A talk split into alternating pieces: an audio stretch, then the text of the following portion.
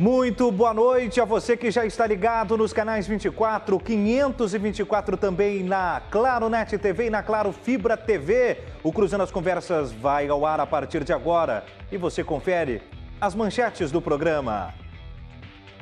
Ministro Ricardo Salles é exonerado do Ministério do Meio Ambiente. O nome já saiu no Diário Oficial da União. O presidente Jair Bolsonaro nomeou Joaquim Álvaro Pereira Leite como novo ministro da pasta.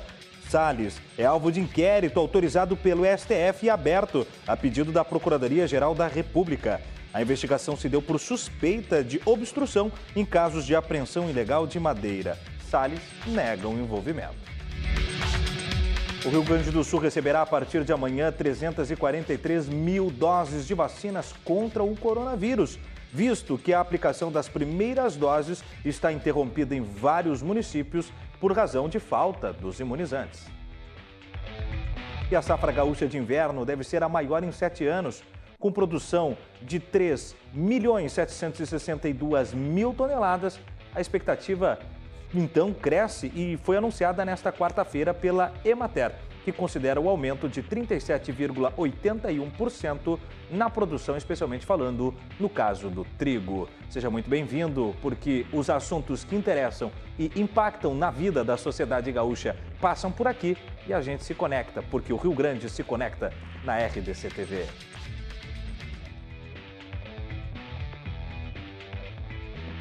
Cruzando as conversas. Oferecimento: Associação dos Oficiais da Brigada Militar, defendendo quem protege você. E Badesul, agente dá valor para o Rio Grande crescer. Seja muito bem-vindo, muito bem-vinda você também que se liga a partir de agora no Cruzando as Conversas. Boa noite. Estamos no ar com os canais 24 e 524 da Claro Net TV, nos levando a diversas regiões do Rio Grande do Sul. E para o mundo a gente vai pelas redes sociais. Também pelo Twitter, pelo Instagram, pelo Facebook, pelo YouTube e pelo nosso site rdctv.com.br. As lives ao vivo, agora mesmo no Facebook e no YouTube, têm abertas caixas de comentários e você pode comentar, você pode participar, interagir e construir essa programação de um jornalismo local, feito com a credibilidade que você nos delega. Você nos empresta a responsabilidade de retratar o Rio Grande na nossa programação. Bom, o programa tem o oferecimento da Associação dos Oficiais da Brigada Militar, defendendo quem protege você, e também do Badesul Desenvolvimento. A gente dá valor para o Rio Grande crescer.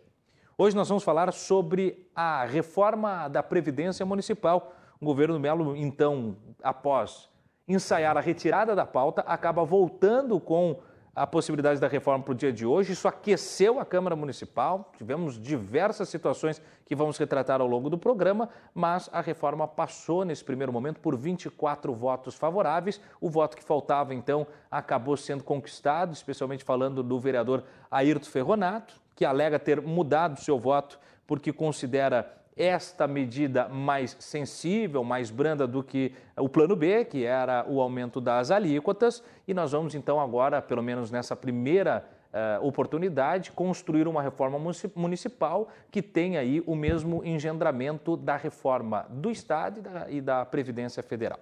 Para debater o tema, nós receberemos quatro vereadores de Porto Alegre, mas antes de trazer as palavras dos vereadores do PT, Leonel Hadi e Jonas Reis, do, do MDB, o Pablo Melo, e a vereadora do Partido Novo, a Mariana Pimentel. Primeiro, nós vamos ouvir o próprio prefeito da cidade, Sebastião Melo, que, vai, que já nas suas redes sociais se manifestou e traz a sua consideração após a aprovação da medida. Confira o prefeito. É isso aí, pessoal. Primeira votação da reforma da Previdência aprovada aqui na Câmara de Vereadores. Parabéns, Porto Alegre, ganha. Daqui a 10 dias, dia 5 de julho, a segunda votação da Previdência. É, essa vereadora Mariana Pimentel, que estará conosco em instantes, né? Nós separamos trechos dos nossos convidados.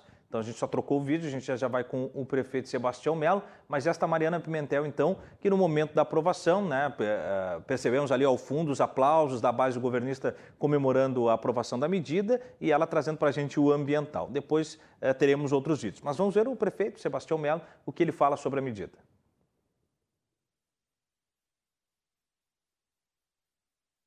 Já já então vai entrar o prefeito com a, com a gente, sem dúvida nenhuma, uh, em instantes. Vamos conferir então a vereadora Dayana Santos, da oposição, não está no programa hoje, mandou um material uh, falando. Primeiro eu queria ouvir o prefeito, para depois a gente entender um pouco a oposição. Mas vamos inverter a polaridade enquanto a gente prepara o vídeo do prefeito. Vamos com a vereadora Dayana Santos. Agora, retiraram todas as votações que eram de interesse do povo, aquilo que definitivamente é importante, e colocaram em a reforma da Previdência.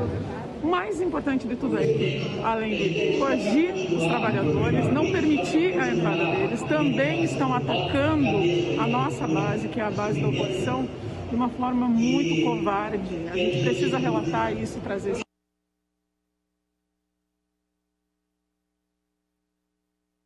algumas imagens que a vereadora postou nas suas redes sociais, né? Momento que, inclusive, sindicalistas entraram na Câmara de Vereadores. Depois da votação, então, um momento mais tenso, né? Especialmente sobre a fala do vereador Jonas Reis, que é um dos nossos convidados para hoje. Você consegue perceber no vídeo ali, né, vereadores tentando impedir a sua fala. Foi um momento realmente bastante tensionado na Câmara de Vereadores hoje. Bom, uh, pedir para a nossa produção avisar se nós já temos o vídeo do prefeito, senão a gente deixa uh, para a sequência e vai apresentar os nossos convidados. O pessoal pode me avisar aí no ponto. Temos o prefeito? Não? Então vamos com os nossos convidados. Bom, Pode botar no, na tela, então, abrir os nossos convidados. Vamos todos para a tela nesse instante. Aí eu vou chamando um por um e vamos receber no programa de hoje Leonel Rad, vereador do PT, contrário à aprovação da reforma e que já nas suas considerações iniciais, então, nos apresenta uh, esse ambiente após essa aprovação, que pegou um pouco de surpresa também pela uh, celeridade que se deu nesta quarta-feira e movimentou a Câmara de Vereadores. Seja bem-vindo, Leonel, muito obrigado pela sua presença.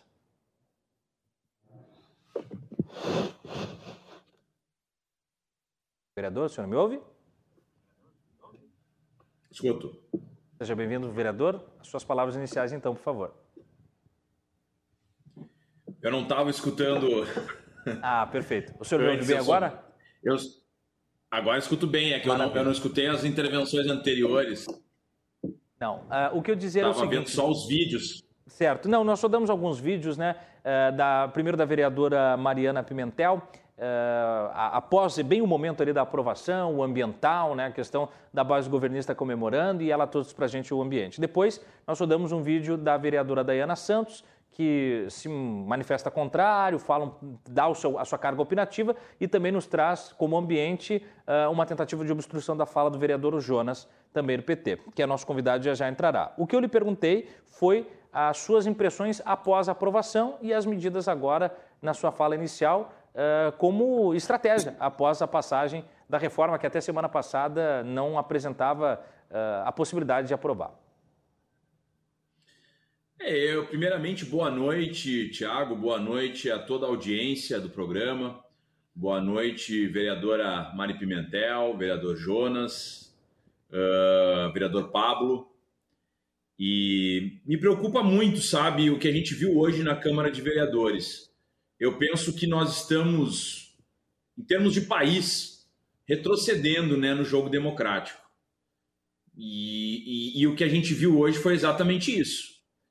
Um projeto de lei, de emenda à lei orgânica, né, que é mais uh, grave ainda, né? não digo grave, mas é um, é um projeto mais complexo, um projeto que demanda um debate mais profundo, um projeto que demanda a participação da sociedade, foi reapresentado, ele tinha sido derrotado, foi reapresentado hoje e de uma forma completamente né, covarde, de uma forma, digamos, eh, se utilizando de regimento interno, se utilizando de uma série de manobras para que não fosse permitida então a articulação dos trabalhadores e trabalhadoras do município que estivessem lá na Câmara de Vereadores. E foi proibida a entrada desses trabalhadores e trabalhadoras na casa do povo. Aí o argumento, no primeiro momento, é por causa da pandemia, mas existe um limite da, da, da ocupação, né, que é de 80 pessoas. E sempre quando são pautas positivas para o governo, as pessoas que estão lá sendo favorecidas pelas políticas têm acesso à casa. E no momento em que a gente está votando algo que vai mudar de forma agressiva a carreira e a aposentadoria de trabalhadores e trabalhadoras do serviço público municipal, houve uma tentativa né, de um, do, do, da base governista de, de não permitir a participação dessas pessoas. E o mais grave foi ainda ao final da, da, da votação, quando a base oposi da oposição tinha sido derrotada, ou seja, nós tínhamos sido derrotados e só gostaríamos, né, alguns vereadores gostariam de fazer a sua declaração de voto. E o que, que acontece então? É retirada a possibilidade de vereadores falarem. Foi, foram desplugado o cabo do microfone, foi colocada a mão em cima do microfone pelo vereador Mauro Pinheiro, e, e foi impedida a fala de um vereador que, né, o vereador Jonas, que vai falar agora na sequência, entre tantos outros. Existiam outros vereadores e vereadoras que queriam fazer essa declaração de votos e foram impedidos da forma mais antidemocrática possível mesmo após a derrota, ou seja, derrotaram no tapetão e ainda por cima calaram as vozes dissidentes. Eu não penso que é assim que se faz democracia. Não, eu, é do jogo perder uma votação, é do jogo a maioria fazer políticas nefastas à, à, à população que mais precisa, como está sendo feito agora, mas não é do jogo, né? Tu silenciar isso já não é mais democracia. Isso a gente já está caminhando para um período autoritário. Né? Eu fui xingado, Fui xingado pela vice-líder do governo porque eu expus a contradição dela, que quer ser candidata a vice-governadora está votando contra servidores públicos aqui em Porto Alegre. Nádia, que se aposentou com 47 anos, recebe mais de 30 mil reais e está agora aprovando uma reforma da Previdência para que as mulheres se aposentem com no mínimo 62 anos, né? E, não, e ela não quer dizer, se ela teve uma, uma situação de favorecimento, e que eu acho justo que ela comece a trabalhar cedo, ela não pode impor para trabalhadoras do município essa mesma essa situação que é muito pior do que a que ela teve. Chega a ser imoral, chega a ser. E outra, é uma servidora pública, ela deveria defender os servidores públicos. E eu alertei isso. É uma pessoa que quer ser candidata a vice-governador e vai utilizar a pauta do serviço público, da polícia. E o que ela fez? Ela arrebentou a carreira dos guardas municipais não aceitou nenhuma emenda favorecendo os guardas municipais, que é da área da segurança. Quer dizer, é o que eu falo. Por colocar ela nessa contradição, ao final da minha fala, ela me xingou, falou palavrões, e eu disse: essa é a vice-líder do governo, que não consegue fazer um debate minimamente democrático e razoável, respeitando as divergências, sendo duro no argumento, que é como tem que ser. É, bom, é, é, é, é, muito triste o que a gente está vendo aqui em Porto Alegre, sabe? Eu não imaginei que, que a gente veria tamanha falta de respeito à democracia, às divergências que são naturais, ao discurso forte, ao discurso direto, mas que respeite né, as individualidades e respeite as pessoas né, como seres humanos. Então, basicamente, essa é a minha fala inicial. Muito bem, Leonel Rade, vereador do PT, com a sua fala inicial trazendo para a gente aí uh, seu posicionamento, como eu falei né, no começo do programa, foi um dia bastante tenso na Câmara de Vereadores. Vereadora Mariana Pimentel já ingressou por vídeo, no, quando do momento em plenário, ainda na tarde de hoje, começo da noite já, quando nós tivemos então a decisão da votação e agora ao vivo conosco também por vídeo. Agradeço mais uma vez a colaboração, a contribuição gostaria das suas manifestações iniciais do quanto representa, não só como base de governo, mas nas suas intenções eh, como votante favorável à medida, eh, a aprovação do, da reforma da Previdência Municipal. Seja bem-vinda, vereadora. Boa noite, Tiago. Boa noite a todos os vereadores aqui presentes. Boa noite, audiência.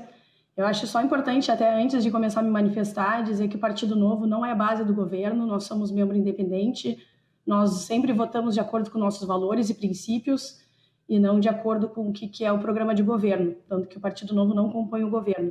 Então, por isso mais que eu gostaria de estar posicionando a importância da pauta, que não é uma pauta governista, como por vezes a oposição acaba aqui por definir, e sim uma pauta para a cidade, uma pauta pela seriedade das contas públicas da cidade, pela sustentabilidade também do serviço público da cidade. Hoje, quem vivencia o serviço público vive uma expectativa de vida que não vai acontecer com as novas pessoas que estão entrando no serviço público. Diversas doenças que na época, do, por exemplo, da comandante Nádia, quando ela entrou no serviço público, hoje já foram uh, mitigadas com o avanço da, da medicina. Então, nós temos que ver que a expectativa de vida mudou E por isso que a reforma da Previdência é importante trazer e a importância de rever as regras do tempo de contribuição. Hoje, uma mulher com uma expectativa de vida de 62 anos estava com uma, uma grande saúde, o que não acontecia há 20, 30 anos atrás. Nós tínhamos outras condições. Então, é importante a gente trazer o debate da sustentabilidade do nosso município, da sustentabilidade de permanecermos tendo serviço público, mas com a questão que as pessoas estão vivendo mais e tendem a contribuir mais, a ter mais tempo aptas a trabalhar. Então, por isso que esse debate ele transcende uma pauta de governo e começa a entrar numa pauta de Estado. A gente já viu a União fazendo a reforma da Previdência, vimos o Estado fazendo a reforma da Previdência e estamos vendo de maneira infantil a oposição se bloqueando nessa agenda que é tão importante para a cidade. Nós vemos a importância dessa agenda, principalmente ao ver que em diversos outros estados e municípios a oposição votou favorável à reforma da Previdência, trazendo uma atitude muito mais madura. Então, a gente vê uma posição agora com novos membros na Câmara de Vereadores, pessoas mais jovens, que tiveram menos tempo de vida, menos tempo de experiência, e eu acho que por isso que está tão difícil de entender a importância desse assunto para o município e não mais ver de uma maneira tendenciosa de algo pequeno que vai influenciar 15 mil pessoas e não um milhão e meio de pessoas, que é a população de Porto Alegre. Muito bem, fala as iniciais da vereadora do Partido Novo, Mariana Pimentel. Antes de chamar o nosso próximo convidado, também do PT, o vereador Jonas Reis. Eu vou pedir então o destaque do vídeo, né, em que nós apresentamos o, o, o que reclamou o vereador Leonel Rádio agora na sua fala, um momento em que teve impedido, obstruída a condição de fala, o vereador Jonas Reis. Vamos acompanhar.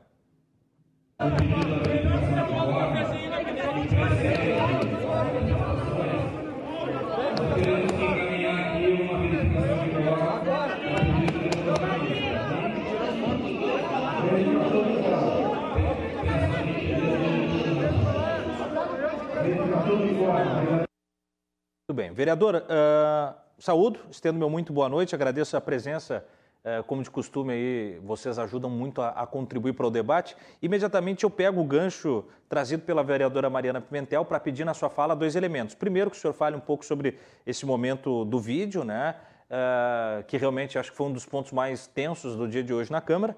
Uh, mas depois também que o senhor falasse sobre exatamente esse ponto, né, do talvez de desequilíbrio das, das noções da Previdência em âmbito municipal, estadual e federal e o quanto isso já está em um patamar, em um, espaço e o nível do município não possa fazer o acompanhamento, se está errado lá também, se teve a assistência e talvez a anuência, é, inclusive de partidos que compõem aqui a oposição, como o caso do PT, e, enfim, onde é que mora essa contradição trazida pela vereadora Mariana Pimentel. Seja bem-vindo, boa noite, vereadora. Boa noite, Tiago. Boa noite à vereadora Mariana, ao vereador Leonel e também ao Pablo. É uma satisfação estar conversando com vocês e agradeço as perguntas. E respondendo à primeira delas, eu quero dizer que esse foi um momento de extrema violência, de pessoas que esqueceram a liturgia do cargo, esqueceram que estavam num plenário, numa Câmara de Vereadores, sustentada por 1 milhão e 500 mil habitantes, esqueceram e se imbuíram de um espírito toglodita, um espírito violento, um espírito antidemocrático, extremamente autoritário, e vieram para cima de mim, como bem pode se ver no vídeo, esse que você mostrou, no mostra todo da obra vergonhosa, antipovo, construída no plenário. E isso foi depois de terem votado. Então você veja, depois dos 24 votos que consumaram a destruição do contrato previdenciário da prefeitura com os servidores, vieram para cima de mim, colocaram a mão em mim, me empurraram ali para mim não falar. E veja bem, eu iria fazer a minha declaração de voto, já havia sido a votação consumada e eu realmente fiquei muito perturbado do ponto de vista mesmo do que é a democracia, do que é uma Câmara de Vereadores. Nenhuma civilidade, pessoas extremamente agressivas, arrebentaram quase o microfone, chutaram, né? No vídeo você pode ver ali, faz, fazem um embolamento, eu acho que a democracia ela não tem espaço para isso. Eu achava que a Câmara de Vereadores era um espaço em que a dignidade devesse sempre imperar. O que nós vemos E não é só isso, coloquei na minha rede social um momento que o vereador Felipe Camozato, do Partido Novo, manda eu me cagar. Ele diz: vai se cagar para mim. No plenário, um desrespeito enorme, nenhuma liturgia, uma quebra de decoro. Se isso é palavra que se use, a pessoa que está ali colocada pelo voto popular, rasgando o regimento, rasgando as internas de convívio. Eu hoje, eh, quando me atacam, não atacam Jonas Reis, atacam os eleitores, os eleitores que nos colocam ali, atacam essa estrutura chamada democracia. Isso é um desrespeito enorme. Eu fiquei realmente assim, é, sem crer que isso era uma verdade. Pessoas que não têm educação, não demonstram educação. Camusato, Mauro Pinheiro, que estava ali no microfone, o, o Alexandre Bobadra. E veja bem, não eram nem os, os, vereadores do MDB, que eu acho engraçado. O MDB, ele age nos bastidores. Ele organiza as coisas. Esse é o MDB. É o MDB do Padilha, do Eduardo Cunha, né? prisioneiro, convicto, metido naquele sistema de corrupção que nós conhecemos. E, na verdade, a doutora Mari diz que são independentes Balela, isso é conversa fiada. Como dizem os gaúchos, é conversa para boi dormir. Eles estão metidos até o pescoço com o MDB, que está organizando toda essa orquestra antipovo para sequestrar o erário público para os seus interesses político-partidários. Porque faz seis meses que o Sebastião não faz nada na cidade. Só se falava em reforma. Essa reforma não contribui em nada. Dar um calote na Previdência sequestrar realmente o, Previmpa para os interesses de três, quatro legendas que estão ali orbitando, né, junto com o Melo, que orbitavam junto com o Marquesan. Eles sempre dizem, ah, eu sou independente. Uns dizem assim, sou independente. Mas, na verdade, eles estão juntos, eles indicam cargos. A secretária adjunta de saúde foi CC do Felipe Camozato do Partido Novo. Então, vocês vêm dizer para mim que vocês são independentes? Não, vocês são dependentes dessas negociatas, tirando o direito dos trabalhadores. Eu fico é, incrivelmente indignado. Por quê? Porque o povo não merecia isso, Tiago. O povo merece que nós votemos projetos importantes para o povo. E sabe o que eles fizeram no final? Que deu aquele embolamento? Eles tiraram o quórum. E não era nem seis horas da tarde. Um trabalhador que sai antes do seu expediente, ele é descontado. E os vereadores do, da base do governo saíram antes e não votaram outros projetos importantes que tinha para o povo de Porto Alegre, como farmácia até as 22 horas, estava na ordem do dia. Então, para o povo, eles não querem nada. Eles querem é votar os seus interesses, os seus acordos, né? os seus jeitinhos de organizar e ocupar as estruturas públicas. Na verdade, a gente diria que é um governo que privatizou a prefeitura e, através dessa negociação que faz ali com os vereadores da base do governo, privatizou a Câmara. Hoje eu poderia dizer para vocês que dois terços da Câmara não são mais do povo. Eles foram agora sequestrados pelo MDB, que está no governo, e que manda e desmanda ali dentro. Eles não operam por eles mesmos. Tem até vereadores que nem na tribuna vão, nem na tribuna vão, porque eles rezam a cartilha do governo. É votar o que o Sequim manda, é votar o que a Nádia manda. Eles comandam eles mandam e desmandam em todos os vereadores. E os vereadores lá pedir votos dizendo que iam representar o povo, mas não representam ninguém. Estão vendidos para o governo. A preço de quê? Eu vejo no Diário Oficial todo dia nomeação de cargos de confiança, nomeação de cargos de confiança. Agora, recentemente, eu vi uma foto do senhor Ramiro Rosário com o secretário lá na área da economia criativa. E o que, que significa essa foto? Será que o Ramiro foi quem indicou esse CC? Hoje o voto do Ramiro a favor da reforma? Então eu fico questionando o que essas pessoas querem na política se não é construir o bem comum, atacar 30 mil famílias de servidores, destruir com as pensões, arrochar quem já está cinco anos sem ter reajuste salarial. E nós comprovamos por isso a indignação deles, eu acho que por isso que eles vão lá e não deixam a gente falar, derruba o microfone, vem para cima da gente na cotovelada, porque nós derrubamos os argumentos deles. Eles diziam que tinha déficit da Previdência, nós mostramos que tem 13 bilhões de reais no Previmpa e mostramos que todo o orçamento anual tem a previsão do pagamento do regime de repartição simples, que é um regime que surgiu há 20 anos atrás, que é um regime derivado de uma política de mais de 100 anos da Prefeitura de Porto Alegre e nunca recolheu para os aposentados. Ela fazia o que antes de 2001? Com dinheiro que era praças, escolas, postos de saúde. Então, hoje a prefeitura tinha que sim e tem que sim continuar pagando as aposentadorias. O que o Melo fez hoje, na verdade, foi passar essas aposentadorias para os aposentados se autopagarem, o que é, de fato, um absurdo. Então, nessa minha participação inicial, Tiago, eu quero dizer que nós continuaremos conversando, inclusive com o Ferronato, para que esse voto, esse voto seja revertido. Eu acho que o Ferronato hoje se enganou muito, sentiu essa pressão aí que o governo criou da alíquota de 22%, que não tem sustentação jurídica, e foi, inclusive, acho que enganado por pessoas mal intencionadas. Nós vamos continuar debatendo e buscando o exercício da verdade sobre a Previdência, que a maioria do parlamento não precisa, não pode e não deve se render ao governo, deve ter independência de poderes. Isso é fundamental. Muito bom. Fala inicial do vereador uh, Jonas Reis, do PT. E a gente fecha a nossa bancada com o vereador do MDB, o Pablo Melo, a quem eu agradeço. Primeira participação comigo aqui no programa. Os demais já estiveram. Seja muito bem-vindo, vereador. Que seja a primeira de muitas também.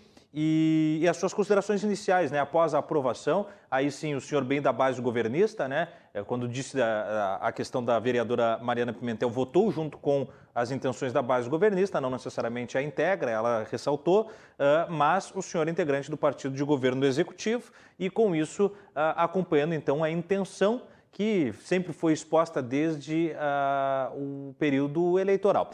as suas palavras iniciais, eu agradeço a sua presença, uma boa noite ao senhor.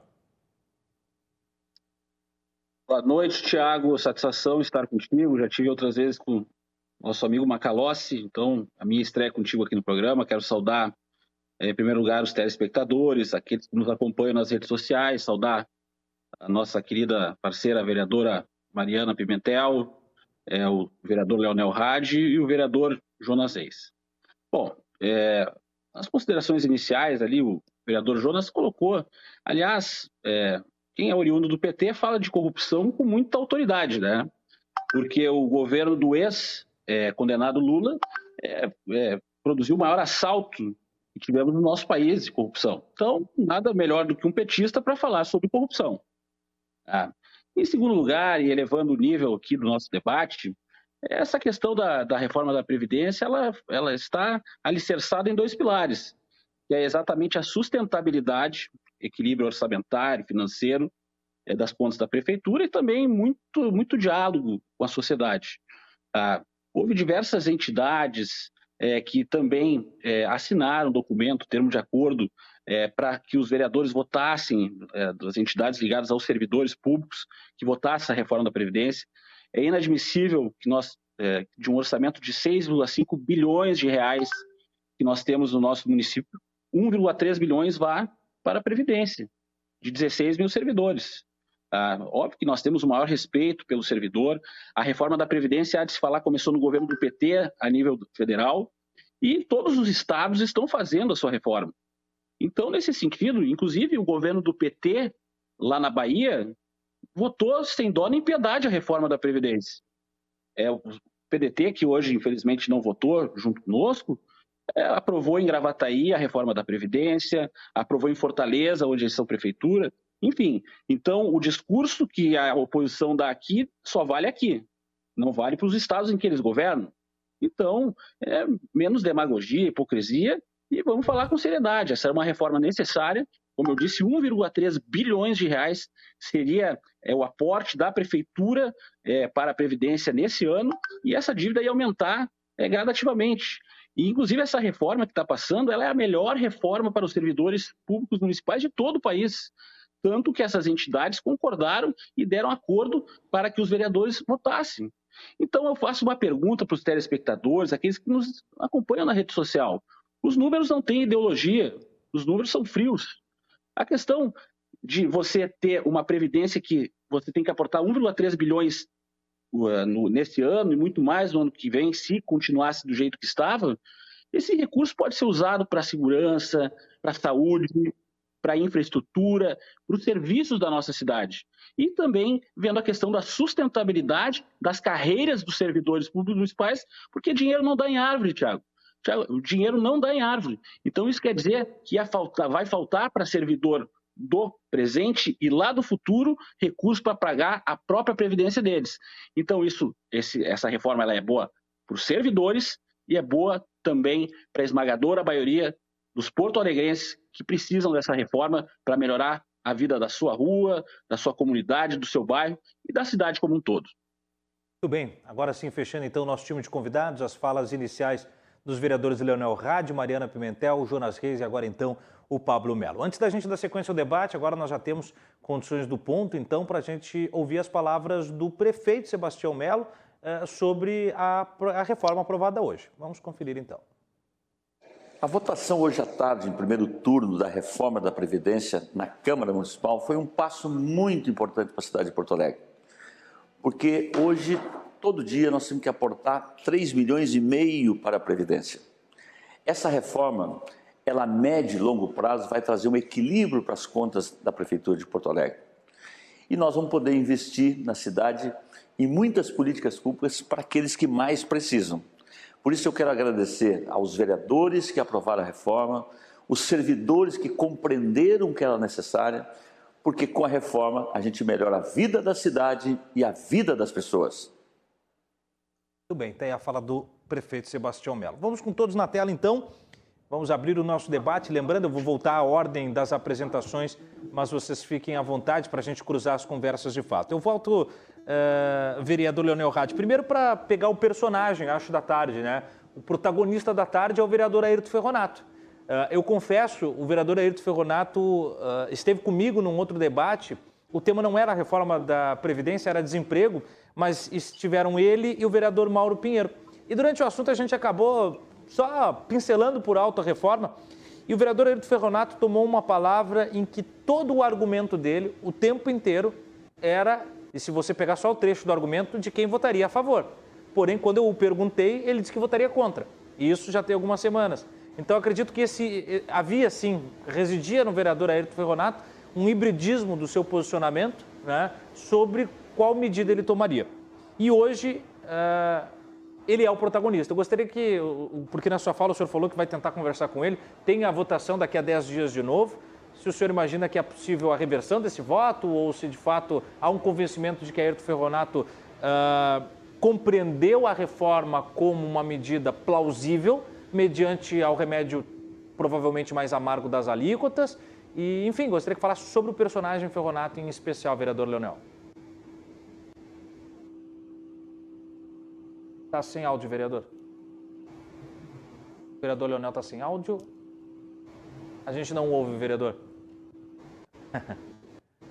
Vamos Vamos ver agora, agora vem. Perfeito. Pode ir do início, agora por favor, vereador. Não, eu respeito muito a, a autonomia, né? E digamos a, a, livre, a livre escolha, né, de como vai votar cada vereador e vereadora. Né? Não nos cabe aqui fazer um julgamento daquilo que é íntimo de cada um. Mas, no meu, na minha análise, ele está equivocado na sua, na sua escolha.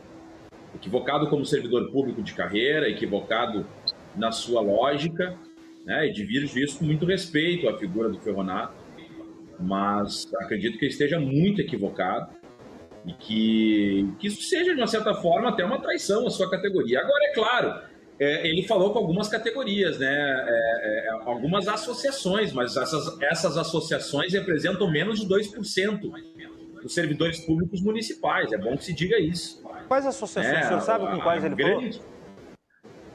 Ah, é a MU, tem, outro, tem várias associações menores, né? Mas realmente a, a, o sindicato dos servidores públicos municipais é contrário à reforma, que é o 5. Uhum. Daí o Jonas depois pode falar ainda melhor mas que representa 98% dos servidores públicos municipais. Então, quer dizer, ah, conversei com associações. Sim, mas é, é, é um núcleo muito pequeno, que são os maiores salários né, da, da, da, do município. e que tem também seu direito de articular como bem entenderem, né? Não, não, também não me cabe aqui julgamento sobre isso. Mas o fato é que me parece que existe uma contradição nessa lógica, porque gradativamente o município vem reduzindo o seu gasto, o seu, digamos, a, a, o seu orçamento que é destinado aos servidores públicos. No ano passado, dados da própria prefeitura, houve uma redução de gastos com ativos de quase 2%. Então, se o argumento é que ah, existe um aumento de gastos que, que faz com que seja necessário nós termos uma mudança né, na, na, na idade de aposentadoria, isso não se sustenta. Até porque, como foi bem dito aqui, inclusive pelo vereador Pablo, isso, na verdade, pelo, pelo prefeito Sebastião Melo, na verdade, foi no vídeo dele que foi falado, isso não vai ter um impacto imediato no orçamento da prefeitura. Né? Isso é um impacto a muito longo prazo. E é bom que a gente saiba que existem dois, eh, nós temos duas previdências em Porto Alegre. Uma de, participação, de, de repartição simples e a outra que é capitalizada, que é um Previmpa, que é superavitária. Ela tem um superávit de 3 bilhões de reais. É, e aí nós temos uma que de fato é deficitária, mas isso é uma construção que vem de anos, em que a prefeitura deve aos servidores públicos, porque ela não fez o recolhimento que deveria da sua parte, e estamos nessa situação hoje. Uma responsabilidade exclusiva do poder público municipal. Então eu penso que, que é muito fácil a gente jogar para a população numa lógica de que, bom, se a gente agora retirar dos servidores públicos, poderemos investir em postos de saúde, poderíamos investir em tapar buracos, poderíamos. Mas, na verdade, e aí trazer um dado uh, uh, absoluto de quanto é gasto com previdência de servidores. Bom, eu pergunto, quanto o INSS gasta, entre aspas, com aposentadoria? Vai chegar a bilhões, porque isso faz parte. Né? Os poderes uh, uh, fazerem uma, um aporte financeiro para aqueles servidores que, inclusive, são retirados do próprio salário dos servidores, né? É, é esses valores que depois o município, um município vai fazer a colocação também disso. E é bom que se diga, servidores públicos pagam impostos, pagam ICMS, pagam imposto de renda, pagam IPVA, pagam ah, IPTU, pagam ISS.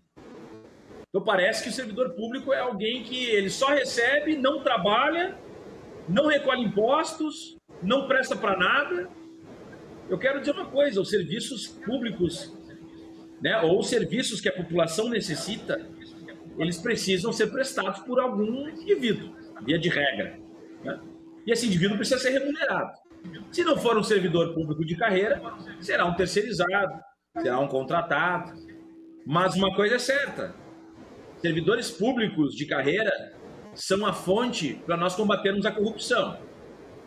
É muito mais fácil nós acabarmos com o serviço público, como está sendo proposto agora, inclusive pela PEC 32, que a base do governo aqui, Melo, apoia, inclusive, né? É, porque é, é, é dessa lógica é da lógica do Partido Novo, é da lógica de boa parte do MDB.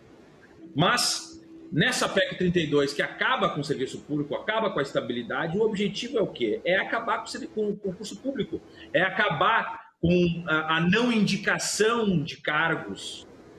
Isso vai favorecer muito a corrupção. E essa, né, e, e a indicação de, de, políticos né, que vão indicar os seus cargos, né, que mais uh, tenham interesse então a população vai sofrer com isso. Vai sofrer uma piora de qualidade do serviço, numa precarização desse serviço, no aumento da corrupção, no aumento da, da, da intervenção política partidária nos serviços que serão prestados, no aumento dos valores cobrados por esse serviço. E a nossa reforma da Previdência, então, ela está nesse bojo, ela está nessa lógica né, de ataque e precarização daqueles trabalhadores e trabalhadoras que prestam o serviço à nossa sociedade. Então, no meu ponto de vista, não se sustenta a necessidade dessa, dessa mudança. Nós não temos, né, a gente, o, o capitalizado é superavitário. Boa parte dos servidores que estão na ativa já estão no capitalizado, que é superavitário, e todos estão sendo, digamos, entre aspas, penalizados por essa lógica. E, e aí o argumento que, que, se foi utilizado, que eu acho equivocado, que, que, que na verdade é uma chantagem, é que ou aprovamos idade ou nós vamos aprovar as alíquotas, aumentos de alíquotas. Primeiro que é inconstitucional, já tem várias, vários julgados demonstrando e vários pareceres demonstrando que isso é inconstitucional, essa situação de aumento de alíquotas da maneira como estava sendo proposto pela prefeitura. Mas essa chantagem né, fez com que algumas pessoas fizessem pressão em alguns parlamentares para que aprovassem o aumento da idade. Mas, de qualquer forma, o aumento da idade, como eu disse, não vai, não vai solucionar essa questão do caixa, né? não vai, não vai ser imediato, não vai ser imediato. E a gente traz um prejuízo, então, e as regras de transição também não estão satisfatórias. Nós temos diversos problemas aí. E, infelizmente, né, me parece que o, que, né, falando especificamente do vereador Ferronato, me parece que ele optou, então, por, por até para não desagradar o governo, que ele tem relações, enfim, optou dessa forma a, a apoiar né, essa reforma. E não existiria garantia, vamos ser honestos, não existiria garantia de que se nós votássemos o aumento da idade, nós não votaríamos, ou melhor dizendo, né, se no segundo turno for aprovado, e eu, nós vamos batalhar até o fim para que não seja aprovado, vamos dialogar frontalmente com o vereador Ferronato e com os demais vereadores, mas não há garantia que aprovando o aumento da idade, nós não vamos aprovar o aumento de alíquotas daqui a um tempo. Certo. A prefeitura pode perfeitamente aprovar hoje, né, daqui a 10 dias, o segundo turno, o aumento da idade, e daqui a 3, 4 semanas apresentar o aumento de alíquotas. Uhum. E vai passar também, porque tem maioria absoluta na Câmara de Vereadores. E é isso que, que é muito triste, sabe? A gente observar a patrola que está ligada, que odeia servidores públicos, que vai tentar privatizar a Carris, que vai tentar privatizar o DEMAI, que vai tentar privatizar de fato a Procempa, porque tem interesses né, a, a, a, com grupos econômicos, com, com grupos políticos que querem né, se apropriar daquilo que o Estado construiu durante muito tempo na nossa cidade. Muito bom. Vereadora Mariana Pimentel, uh, tem dois elementos que eu gostaria de uh, que a senhora desdobrasse. O primeiro deles uh, fica justamente nessa fala, eh, já de acabamento do vereador Leonel, sobre a imprecisão, né, a não garantia de que com esta primeira passagem da reforma como ela está estabelecida, haverá de se abandonar o projeto das alíquotas. dentro disso, se for proposta qualquer circunstância envolvendo as alíquotas, uma vez aprovada essa atual reforma, a senhora é favorável ao aumento das alíquotas? Depois, o que muda, especialmente das novas regras, está ligado ao cálculo do benefício, alíquota de recolhimento, idade, é, idade mínima e tempo de contribuição. A senhora entende que existe algum desses elementos que apresenta fragilidade ou a peça toda é completa e segura para que haja uh, os resultados necessários sem prejuízos, como alega a oposição? Tiago, eu queria antes só uh, colocar aqui a questão de algumas uh, ponderações que o vereador Jonas Reis colocou com relação ao partido, com relação a algumas inverdades. Né? Gostaria de pontuar que o Partido Novo é um partido independente. Nós temos uma ex uma, uma ex do Felipe Camozato, que foi filiada ao Partido Novo, que não é filiada, que passou pelo processo de seleção e ele está hoje compondo o governo. É a única pessoa que passou por algum cargo do Partido Novo, mas a gente não tem nenhum cargo no governo e por isso que eu gostaria que até depois o vereador Jonas Reis viesse pedir desculpas porque colocar em verdades dentro da sua fala, isso é uma maneira política e aqui a gente está falando de política séria. Com relação também à questão VIMPA, tá? queria já antes de colocar a minha ponderação, nós termos a ciência que o Previmpa, que hoje os colegas da oposição colocam que é superavitário, que hoje é saudável com 3 bilhões, ele é saudável com 3 bilhões porque ele tem menos de 500 pessoas aposentadas. E essa é a dura realidade. Mas ao passo que as pessoas vão começar a se aposentar, ele não é mais saudável. Então nós estamos falando de algo que nos próximos em menos de 10 anos não é mais saudável. E é isso que me parece que nós acabamos tendo uma oposição muito infantil na Câmara de Vereadores que chegou muito nova, chegou muito jovem, que olha só o curto prazo, olha o fluxo de caixa do próximo ano, do próximo mês ou da próxima eleição e não pensa no longo prazo. E daqui a gente colocar o porquê o Partido Novo é um partido independente e independente da posição do governo ou não, eu pondero que nós acreditamos que a reforma da Previdência veio branda para o Porto Alegre. Nós gostaríamos, gostaríamos do pelo completo, com o não abrandamento que nós tivemos, com duas emendas que vieram para agradar, agradar outras pessoas para votarem, mas o Partido Novo é a favor das emendas da, do pelo completo, ou seja, o mesmo regime que veio na União, o mesmo regime que veio do Estado e que foi abrandado, mas que a gente entende que, como diz o prefeito, o melhor, a melhor votação é aquela que passa, o melhor regime é aquele que passa. E é isso que nós vamos ter na Câmara de Vereadores. Então, o que nós acreditamos que, se for necessário ajustar as contas do município, passar as alíquotas, nós, o Partido Novo, votaremos a favor, porque nós consideramos que a primeira coisa que precisamos estar votando é a, é a, é a questão salutar das contas do município. Independente de estarmos Mari... dentro do curto prazo. Pode falar? Eu, não, eu só queria, se eu puder fazer uma parte, mas depois eu não quero interromper, é só para. Continue. Claro, não, perfeito. Então, nós estamos vendo de maneira salutar as contas do município. Não sei qual é o plano do governo, nós não compomos o governo, mas nós somos favoráveis a estarmos lidando de maneira madura com relação ao fluxo de caixa. A gente entende que é a capitalização que vai passar na Câmara de Vereadores, nós estamos positivos com isso, estará ajustando questão de 2 milhões no ano, mas isso indo ao longo do tempo, e que hoje as contas do município estão de acordo, porque nós estamos aumentando o número de funcionários públicos que acabam, por vezes, não trazendo essa questão do município estar com equalidade nas suas contas. Então, eu, eu gostaria de pontuar que nós não somos governo, com a Previdência e com as contas públicas de maneira independente, e nós somos a favor do regime da Previdência. Se fosse o pelo completo, nós estaríamos votando, com as emendas nós estamos votando, e se for necessário um regime de alíquotas para ajustar, nós estaremos votando, porque nós acreditamos aí numa política de longo prazo, uma, uma, política madura, e nós não temos ligação com o MDB, nós não temos ligação com governos, nós temos ligação com Porto Alegre e com uma política séria. É, vereador, antes de passar a palavra, o vereador, vereador parte... Leonel, só, só um instante, só, só quero tirar uma dúvida.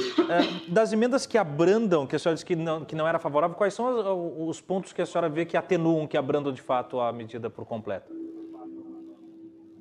Perfeito. Nós temos um abrandamento uh, na política de somatório de, de pontos. Eu não sei se vocês estão cientes que hoje tu pode se aposentar pelos requisitos, pelos uh, requisitos mínimos uhum. ou pelo somatório de pontos. Hoje esse somatório de pontos, por exemplo, para mulheres estaria num padrão original 87 pontos, e com as emendas nós estaremos com 82 pontos, mais ou menos. Eu acho que é 81, 82. Então, nós temos um abrandamento aí via as emendas. A própria questão da média, o pelo completo estaria usando todas as médias salariais, ou seja, desde que a pessoa entrou no serviço público. E o que acontece agora com as emendas é que vai estar usando 95% dos salários, dos melhores salários. Então, nós estamos Saúde. Com algumas questões que vão abrandar, uh, né, vai fazer, trazer um benefício para o funcionário e que deixa aí mais complicado o ajuste das contas públicas. Perfeito. Muito obrigado, vereadora. Vereador Leonel, o senhor pediu uma parte. Não, é só trazendo a, a noção, né, como a vereadora Mari falou que teria, porque poucos se aposentaram pelo regime capitalizado, mas é bom que se diga que dentro do, do regime de repartição simples, que é o deficitário, uh, existe um cálculo que existe um aumento né, desse, do, digamos, dos valores deficitários até 2027. Em 2040 eles cessam, deixam de ser deficitários, porque essas pessoas já vão se aposentar. Então, quer dizer, esse próprio regime que é o deficitário, ao longo do tempo, ele já está previsto né, de ser encerrado o déficit dele. Então, quer dizer, o tempo já está demonstrando, os cálculos atuariais já demonstram que ele vai deixar de ser deficitário em 2040. Ah, é um longo período? É, mas digamos, ele não vai aumentar, ele não vai explodir. Então, mais um motivo que nós não teríamos necessidade nesse momento de fazer essa reforma. É só para fazer esse, esse reparo. E sobre jovens, né, dentro da Câmara, nem tão jovens assim, né, mas, mas estamos todos aí, né, em primeiro mandato também, enfim, eu acho que é por aí. Obrigado. Muito bom. Vereador Jonas, antes de trazer a sua participação, eu vejo que pelo YouTube aqui eh, da RDC TV, o vereador Felipe Camozato responde algumas das suas falas iniciais. Pô, vereador, convidei o senhor para estar conosco, o senhor disse que tinha um compromisso, vereador. Gostaria de tê-lo aqui. Jonas chega ao cúmulo de inventar agressões para se fazer de vítima, enquanto sua militância até ameaçou de facadas um assessor do Novo. Hipocrisia sem fim, coisa que nunca, coisa de quem nunca trabalhou mesmo, ele argumenta aqui. É, sobre a sua fala de uma ofensa, gostaria que o senhor falasse sobre isso e mais a fala também da vereadora uh, Mariana, que uh, orientou que o senhor pedisse desculpas sobre uma inverdade. Então, gostaria que o senhor desdobrasse isso e depois voltássemos à pauta uh, da Previdência. É, primeiro, Tiago, só uma correção. É, a vereadora Mariana quiser orientar, ela oriente na residência dela, no partido dela. Tá? E segundo, a chefe de gabinete que era do Camozato, hoje está no governo. Então, essa conversa de que não fazem parte de governo e votam tudo com o governo, essa é a cantinela que eles fazem em Brasília. Brasília, os partidos dizem que não fazem parte do governo, não fazem parte. A CPI está lá mostrando quem de fato faz parte, quem não faz parte do governo. Tem inclusive o chamado orçamento paralelo. Paralelo. Vocês sabem do que, que eu estou falando. E o Felipe Camazato, não vou nem responder este vereador que usa palavras bagaceiras, palavrões para se dirigir a quem também representa o povo. Eu jamais usaria palavras bagaceiras, palavrões como ele usou hoje. Está no meu Facebook, está no Instagram para todo mundo ver ele falando, sem máscara, caminhando no plenário, não respeitando a liturgia do cargo, fazendo quebra de decoro. Então, é o vereador que não respeita Porto Alegre. Agora, sobre o tema da Previdência, que é fundamental nós nos determos, não existe déficit previdenciário. Por quê? Explicar para todas e todos. De fato, existe o regime de repartição simples, que ele faz parte anualmente do orçamento da prefeitura. E o vereador Pablo Melo, ele está fazendo igual o pai dele, selecionando o que dizer. Selecionando ao mesmo tempo que ele fala que se aplica 3 milhões de reais em aposentadorias diariamente, ele deveria falar que o município arrecada 21 milhões de reais diariamente. E o município tem um orçamento muito, muito maior do que os seus gastos com recursos humanos. Tanto é que de 2017 para hoje, 2021, a prefeitura gasta menos 25% com recursos humanos. E aí já também desminto o que a vereadora Mari falou, que o pessoal na prefeitura está aumentando. Vereadora, está diminuindo a quantidade de profissionais na prefeitura pela chamada enxugamento de quadro. Na verdade, é a destruição do serviço público, porque falta enfermeiro, falta técnico, falta médico, falta professor, só no último governo, vou dar um dado para a senhora, que vocês também tiveram junto, é, pessoas durante vários anos ficam em escolas, sem aula. Crianças, jovens, adolescentes, porque não tinha professor de matemática, de português, de história, de física, de educação física. O governo anterior não fez concurso, esse também agora não está fazendo. Então, na verdade, é, os recursos humanos da prefeitura hoje a aplicação de recursos com eles é um pouquinho acima de 40%. Era 50% há quatro anos atrás. Portanto, a senhora não pode dizer que tem mais RH do que antes, tem muito menos. E, na verdade, Pablo, quando tu fala que tem que investir na cidade, né? o vereador Pablo Melo, filho do Sebastião Melo, diz aqui que tem que investir na cidade. Mas quem desenvolve a política pública, vereador, são os servidores públicos são as monitoras nas EMEIs, 46 EMEIs, são os professores, quase 4 mil professores que dão aula para gerações. Eu fui aluno de escola municipal, tenho muito orgulho, muito orgulho, porque esses servidores merecem se aposentar, vereador Pablo. Porque, por que, que eles vão aumentar mais sete anos? Por que, que vocês querem fazer isso? Vocês têm dez dias para votar de novo. Recomponham a boa política. Para que fazer isso com quem dedica a sua vida a construir a educação nesse município? As professoras serão as maiores penalizadas, as mulheres, fundamentalmente. E, inclusive, tem que se colocar aqui, Mari Pimentel, que você é mulher, mas você não está na mesma condição que as trabalhadoras. A sua declaração da eleição, declaração de bens, lá consta que o seu patrimônio é 5 milhões de reais. 5 milhões de reais.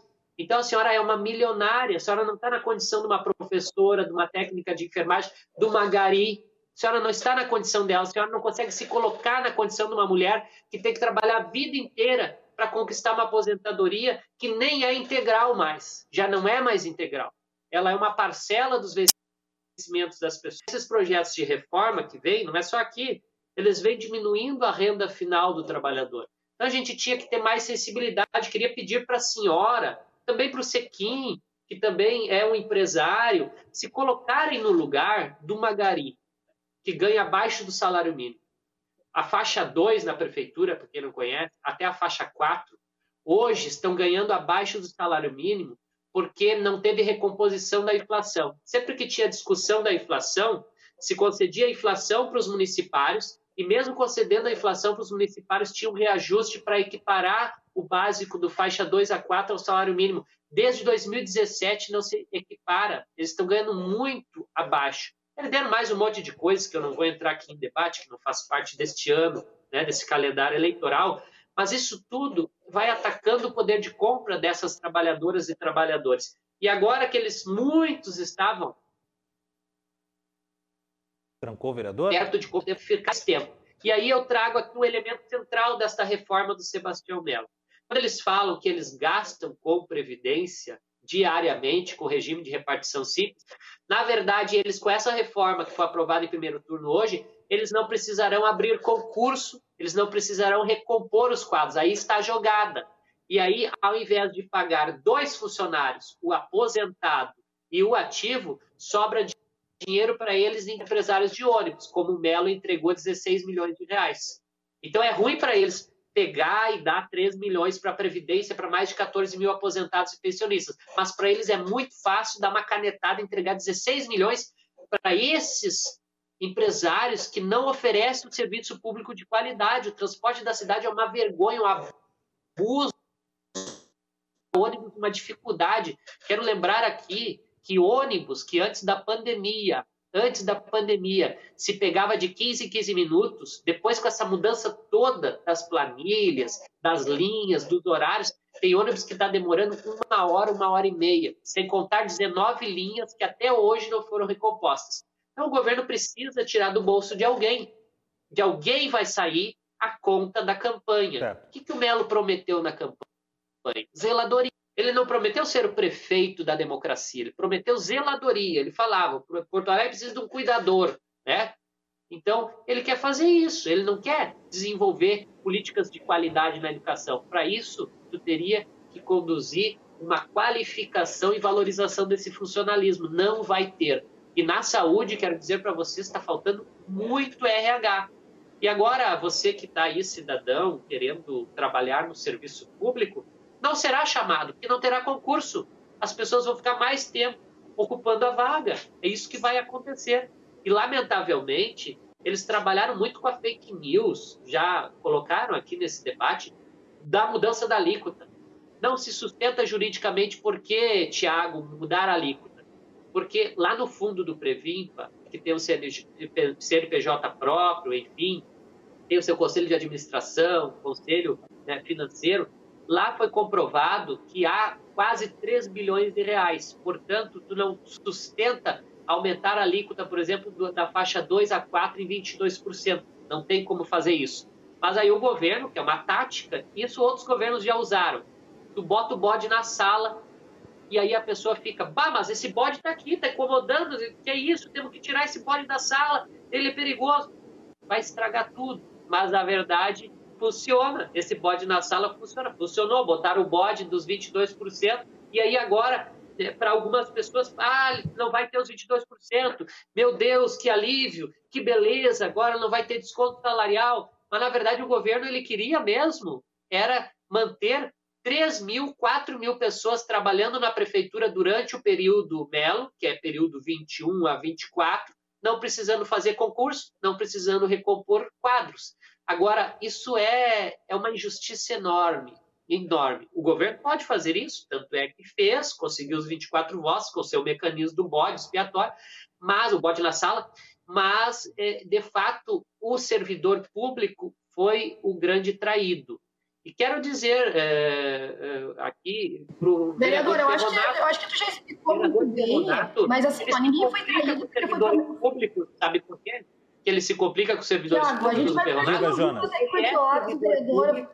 Jonas ele é um falando... servidor que se aposentou com 40 mil. E agora os servidores não vão poder se aposentar numa idade certo, vereador. que poderiam.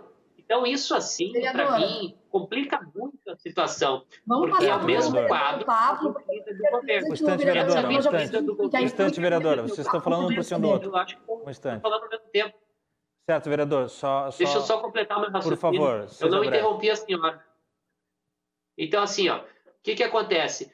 O Ferronato, servidor público, se aposentou e goza da sua aposentadoria. Agora vai lá e vota contra a aposentadoria dos outros servidores. Né? A Mari Pimentel é milionária, tá certo o voto tá dela, certo, vereador. tem discutir. Entende?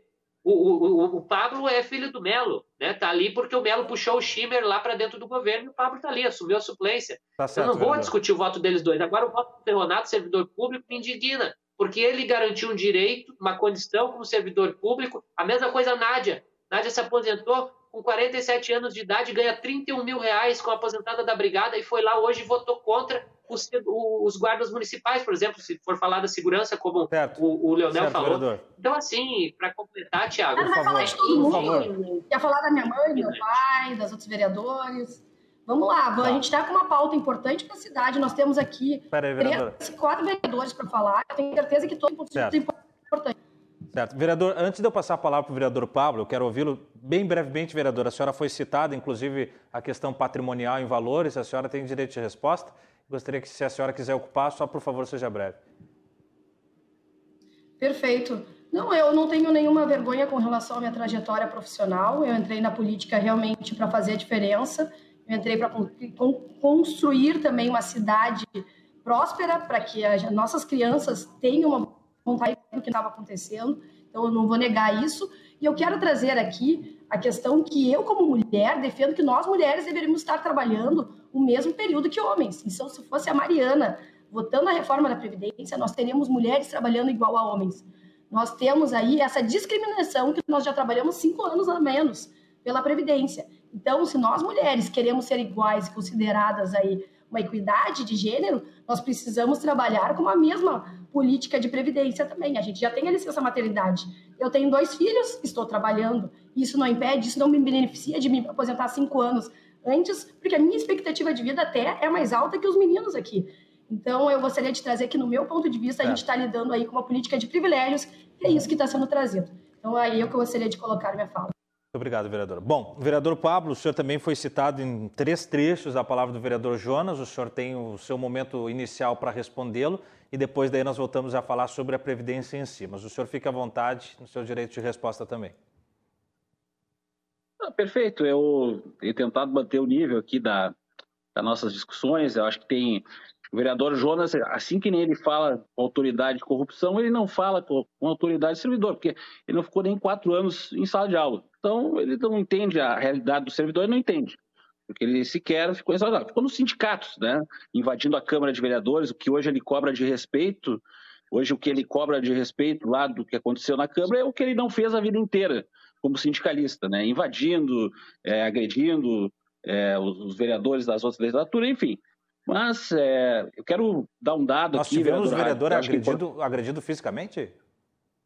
Não, aquela ah, questão tensão de palavras ah, ali, na, perfeito, perfeito. naquele momento eu particularmente tenho uma, uma, uma, relação muito civilizada com os vereadores, tanto da situação como da oposição, a gente tenta manter o, o debate do mais alto nível, respeitando a ideologia de cada é, vereador e vereadora da Câmara, então e assim a gente vai continuar no nosso mandato. Quanto ser filho do, do prefeito Melo é muita honra, né, eu já concorri três vezes a vereador, eu fiz mais votos numa eleição, menos votos, porque eu, ganhar e perder a eleição faz parte da vida, vereador Jonas. A gente não pode perder o rumo, é, o compromisso de melhorar a nossa cidade. Isso aqui, sempre de mim, o senhor sempre vai ter o maior respeito e tenho certeza que esse respeito vai ser recíproco aqui entre nós. Pelo menos da minha parte, sempre é, tentarei manter, né, quando não for atacado de forma pessoal, é claro, claramente. É, divergência política faz parte da democracia e nós fomos criados é, né, num berço democrático. Ah, quanto à questão que o, o vereador Leonel Hadi ali colocou, os dados ali, uh, vereador Leonel, é, que me passaram ali, os, os, técnicos da Fazenda, são diferentes que o senhor passou aí. A questão da, do, do, regime de repartição é, simples, ele, ele cresce até 2029 e desce de 1 bilhão de déficit a partir de 2040, como estamos. Nós teremos um equilíbrio tá, orçamentário fiscal passando, passando exatamente a, a, a reforma da Previdência que nós pretendemos passar agora no segundo turno, no próximo dia 5 de julho. Então, só queria que o senhor eh, se informasse melhor, porque esses são os dados, pelo menos, aqui que, que eu tenho. Né?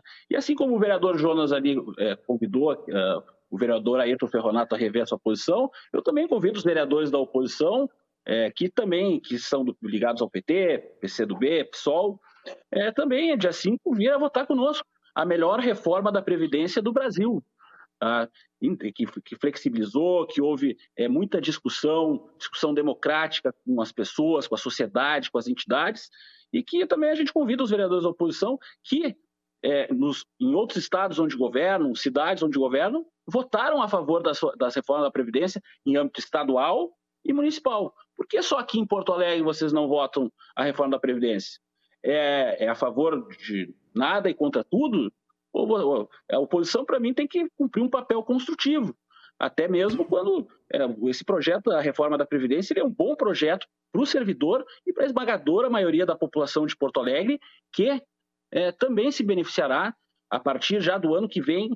A, a, nós vamos diminuir, essa, passando essa reforma, já vai ter uma, a, uma queda de despesa de 250 milhões de reais para o ano que vem, que é um número muito importante, como eu disse, é um recurso que vai poder é, enfim, vai poder ser é, usado é, para melhorar a vida daqueles que mais precisam na nossa cidade. É o posto de saúde, é a iluminação pública, é, enfim, infraestrutura, drenagem, drenagem, todos os serviços, poda, capina, todo serviço que todo cidadão e cidadã da nossa cidade precisa. Asfalto, inauguramos já duas, duas, é, duas usinas de asfalto na nossa cidade, já no nosso governo. Enfim, são diversas vantagens que esta reforma da Previdência traz não só para o âmbito dos servidores municipais, que vão garantir a sua aposentadoria ali no futuro, mas também para a esmagadora população de Porto Alegre que necessita, que clama é, por uma excelência no serviço e no atendimento das suas necessidades no dia a dia da nossa cidade.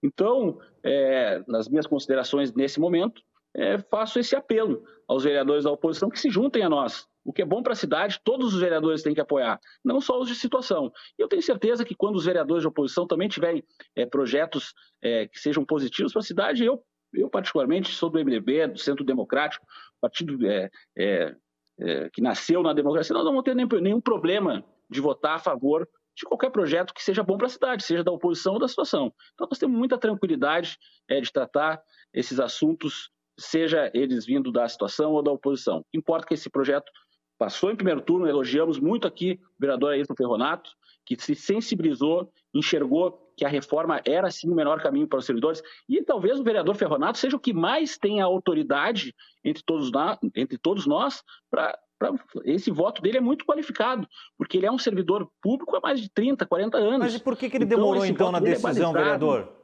Vereador, eu fico na dúvida, então, mas Oi? então, se, se, se, por conta da, da, expertise realmente do vereador Ferronato, por que, que, ele demorou nessa tomada de decisão? Por que, que se postulou de, de uma estrutura e depois mudou? Olha, é, Tiago e telespectadores, é, o vereador Ferronato, ele defendeu hoje na sua intervenção, nas duas intervenções que fez, que a reforma da Previdência era melhor do que a lei complementar, que aumentariam as alíquotas. Mas isso era Seria sabido já até a, a última vez que foi tentada a votação, eram as duas possibilidades, e mesmo assim ele não havia uh, comungado do voto. O que, que aconteceu não, de lá para cá, será? Eu acho que teve, na verdade, o, o vereador pesou, na minha, na minha pessoal Sim. avaliação, claro, claro. o vereador pesou e a reforma do pelo era o melhor caminho para os servidores públicos municipais. É, é, é o chão mais, claro. mais então, firme de se pisar, né? Exatamente. Acho é, que também avaliou a questão do impacto claro. financeiro. As, questões, as, as próprias entidades fizeram esse acordo, que nem o vereador Leonel, eu particularmente não tenho esse número, se é 2%, se é 10%, 40% dos funcionários públicos que são representados por essas entidades, mas enfim, tenho certeza que eles também dialogaram com o próprio Perronato, que também se sensibilizou e viu que o melhor caminho seria a reforma do pelo, e não o aumento de alíquotas. Então, é, o vereador Ferronato se sensibilizou e acho que teve esse, deu, mudou essa sua posição exatamente porque por ver qual é o melhor caminho para o servidor público municipal. Antes da gente ir para o nosso primeiro intervalo, vereador, uh, uh, sempre que falou a respeito da reforma da Previdência, o prefeito sempre trouxe a ideia de um caminho bifurcado em que um seria, vamos dizer, o plano A, o outro o plano B, né? As alíquotas seriam o plano B. Aí agora mesmo o vereador Leonel sugeriu a possibilidade de ambos serem adotados. Perguntei para a vereadora Mariana, ela disse que votaria pela a, aumento da alíquota se for colocada à mesa essa possibilidade também. E o senhor, como base governista? Porque a base governista do Executivo não vê a alíquota como uma possibilidade, uma vez que é aprovada essa reforma atual. Como é que o senhor, como base legislativa, vê? Prefeito Melo foi muito claro e apalavrou-se com todos nós. A questão da reforma da Previdência é quanto essa situação que nós vamos votamos hoje e votaremos até dia 5 de julho, o segundo certo. turno. Não há nenhuma previsão, não há nenhuma, não há nenhuma intenção do governo absolutamente de aumentar alíquotas. Não existe. O prefeito foi muito claro conosco. A reforma é essa. Seria é só o caso de incêndio quebra o vidro, seria isso? A alíquota é, seria o caso de incêndio quebra o vidro. Muito... A questão, Thiago, muito claramente, o prefeito foi, foi taxativo. A reforma da Previdência é essa. Não mexeremos em absolutamente mais nada nesse governo quanto a essa Perfeito. questão é, dos servidores públicos municipais. Ah, isso você pode consultá-lo. Enfim, ele falou em diversas reuniões em que eu, juntamente com outros vereadores da base, participamos. Então é um compromisso do prefeito Melo. É, não, do, do, do prefeito eu, só... eu, eu, mesmo ouvi. Eu mesmo ouvi, entrevistei ele e ele, ele afirmou, é, eu queria ouvir. Base aliada não, claro, porque ainda, ainda que base de governo, é ele é o executivo, né? Eu queria é ouvir do legislativo. Diga. diga, vereador, por favor. Não, mas é bom que se diga.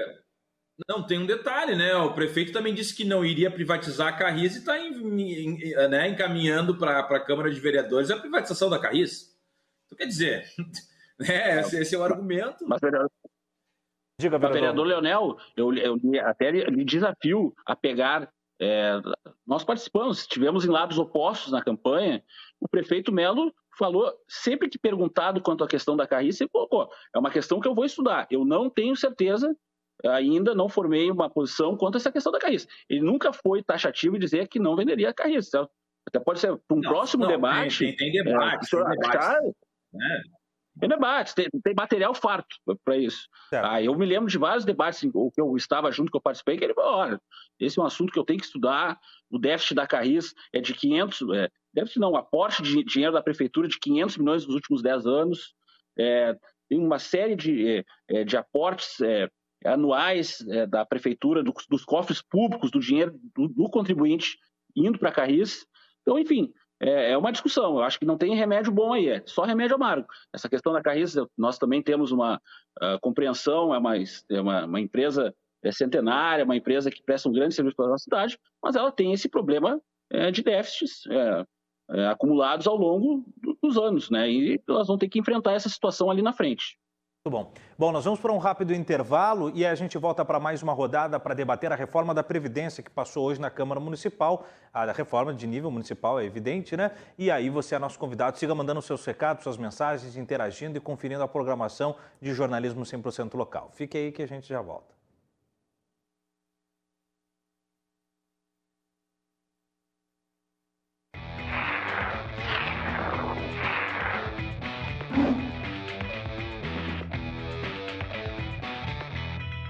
Voltamos com o Cruzando as Conversas desta quarta-feira, trazendo o polêmico tema da reforma da Previdência Municipal. Pelos canais 524 e 24 da Claro Net TV e da Claro Fibra TV, estendendo sinal digital em todo o Rio Grande do Sul e pela internet. Nós chegamos ao mundo pelas transmissões via live no Facebook e no YouTube, onde você pode participar interagir e construir a programação conosco. Além disso, você ouve o programa no dia seguinte, já em formato de podcast pelo Spotify, aí conforme a sua demanda, né? Você escolhe o momento e como vai acompanhar a programação que debate os temas que impactam na vida dos gaúchos e das gaúchas. O oferecimento do Cruzando as Conversas é a BM, Associação dos Oficiais da Brigada Militar, defendendo quem protege você. E Badesul Desenvolvimento, a gente dá valor para o Rio Grande crescer. Lembrando que você acessa o www rdcshopping.com.br e lá você confere os melhores produtos com os preços que sempre cabem no seu bolso, assim como as térmicas da Tramontina. Mantenha o seu chimarrão sempre quentinho com a garrafa térmica da Tramontina, que sai por apenas seis parcelas de R$ 38,88, seis de 38 com 88, você confere só no RDC Shopping. Voltamos com os nossos convidados na tela, a vereadora Mariana Pimentel do Partido Novo, vereador Pablo Melo do MDB e vereadores do PT, o Leonel Hadi e o Jonas Reis. Bom, voltando com o vereador uh, Leonel, é, pela ordem, me corrija se eu estiver errado, por favor, mas no meu cálculo agora seria o vereador é, Leonel. O senhor tinha pego a palavra e daí depois eu devolvi para o vereador Pablo e nós fomos para o intervalo. Ficou resolvido? O senhor tinha mais alguma coisa para colocar sobre isso? Não? Tá. Vereador, uh, então a pergunta que eu faço é a seguinte, que tem que ser sempre colocada para quem se opõe a um projeto que aprovou. Na verdade, são dois eixos. O primeiro é, uh, o senhor é contrário à reforma como ela está. O senhor também é contrário ao plano B, que seria, né, como eu disse, caso de incêndio quebra o vidro, né, o recurso, talvez, de escape, que seria as alíquotas. Mas como solucionar esse problema? Ou simplesmente nada seria feito e assim como está, está bom? Então, primeiro eu gostaria de ouvir o senhor sobre isso. É, eu acredito, como eu já falei, uh, os cálculos eles demonstram que, que não é uma situação dramática como está querendo ser vendido. Nós temos aí um comprometimento de menos de 50% do orçamento.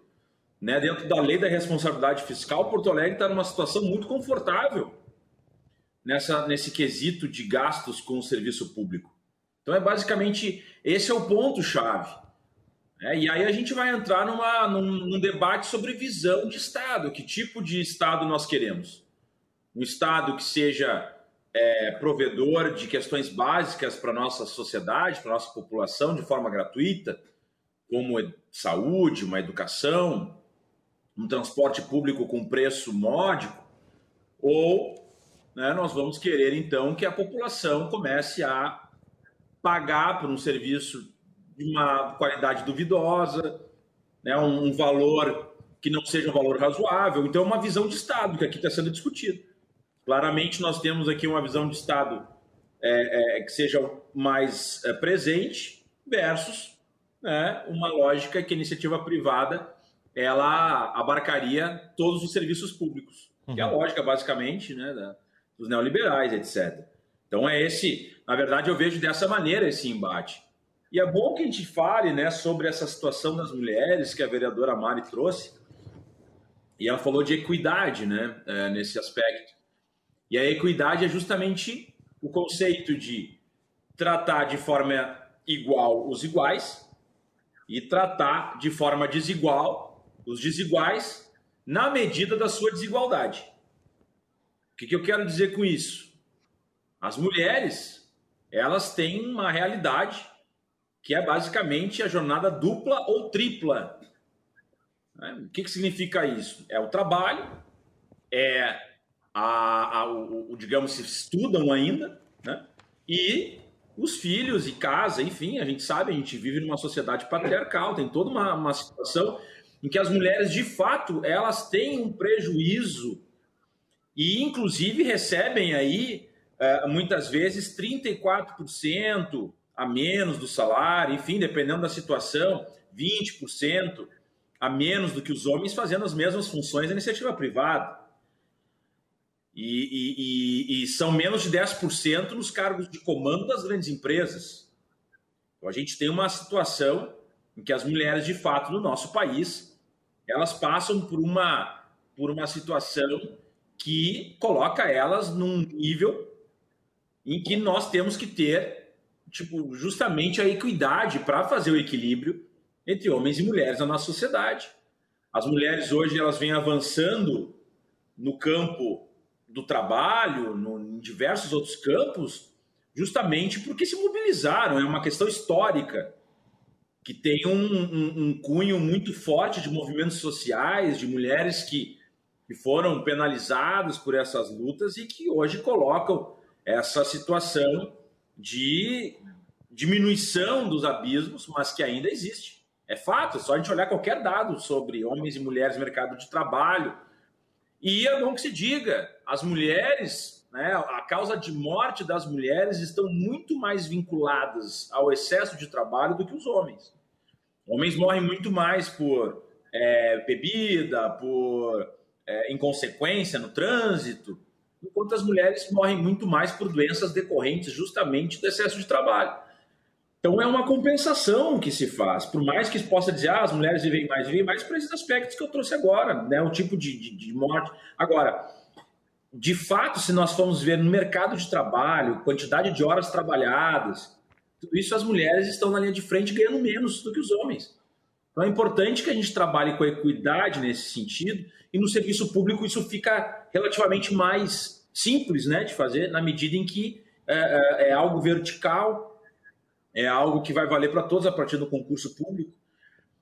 É, e, e, aí, voltando, como eu já disse, né, essa situação de que, bom, não precisaríamos fazer reformas, no meu ponto de vista, em Porto Alegre, eu não vou falar de outros estados, de outras cidades, mas em Porto Alegre, todos os dados atuariais, todos os cálculos demonstram que nós não teríamos uma explosão, uma quebradeira na prefeitura se nós não aprovássemos essa reforma. Tanto é que o argumento é esse: ah, nós vamos poder usar esse recurso para fazer outras coisas. As outras coisas é entregar para a iniciativa privada, privatizar, é, precarizar o serviço prestado, precarizar o ensino público municipal, precarizar né, a saúde pública e entregando cada vez mais para a iniciativa privada que em breve, e é bom que se diga isso, a pandemia demonstrou isso, né?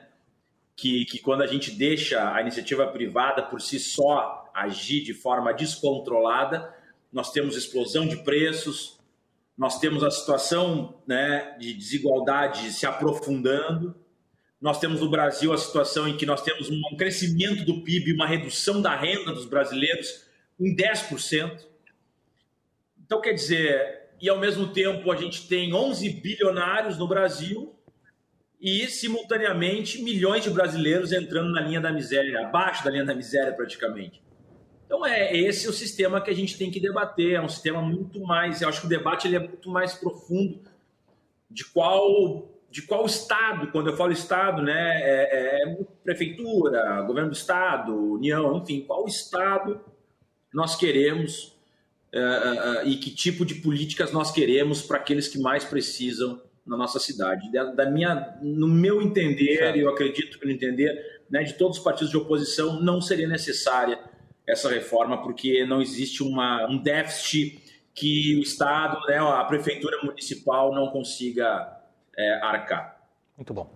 Vereadora Mariana Pimentel, uh, dois aspectos. A primeira fala do, do vereador Leonel Hadi, né, uma consideração da senhora sobre essas matizes da relação uh, de gênero com o trabalho, né? E depois, uh, uma vez que um dos argumentos usados para aprovação é o suposto déficit, não seria necessário primeiro a auditoria do Previmpa para graduar esse argumento como um argumento, uh, enfim, válido em 100% de garantia? Porque ficam duas vertentes, né? Que ele é deficitário e que ele é superavitário. E aí, nessa narrativa, uh, para nós termos a certeza, não seria necessário primeiro estar de posse sobre a auditoria do Previmpa? Perfeito, vamos lá. Uh, Tiago, primeiro ponderando a, a né, o espaço de fala de mulheres. Eu acho que eu sou a única aqui. Estou com duas crianças pequenas e sozinha em casa. Eu tenho um filho de cinco anos, feitos nessa última semana, e uma de dois anos. Meu marido está no Mato Grosso, sou eu aqui sozinha e estou aqui com vocês.